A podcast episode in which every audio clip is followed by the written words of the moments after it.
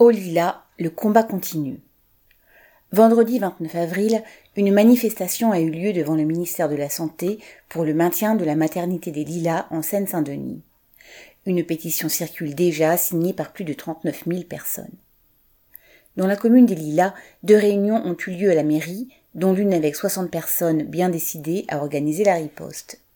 Un tract sera distribué pour informer la population qui avait été très impliquée dans la lutte pour le maintien de la maternité entre 2011 et 2013.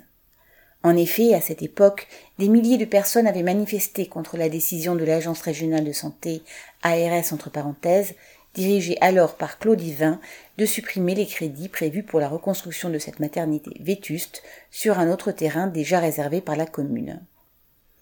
Les initiatives, diffusion de tracts, réunions, manifestations avaient été nombreuses et finalement, l'ARS avait maintenu le financement pour que la maternité continue son activité, mais sans accepter sa reconstruction.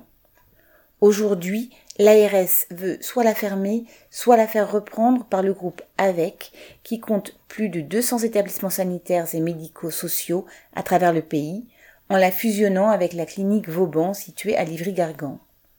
L'inquiétude est grande parmi le personnel qui craint bien sûr la fermeture, mais aussi, s'il y a cette fusion, de voir remise en cause l'esprit de la maternité des Lilas, une des premières à avoir pratiqué l'accouchement sans douleur, après la clinique des Bleuets, entre parenthèses.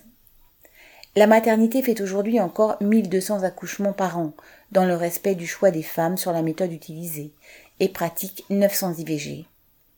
Toutes les femmes habitant Paris ou la Seine-Saint-Denis qui ont mis un enfant au monde dans cette maternité sont soucieuses de son maintien.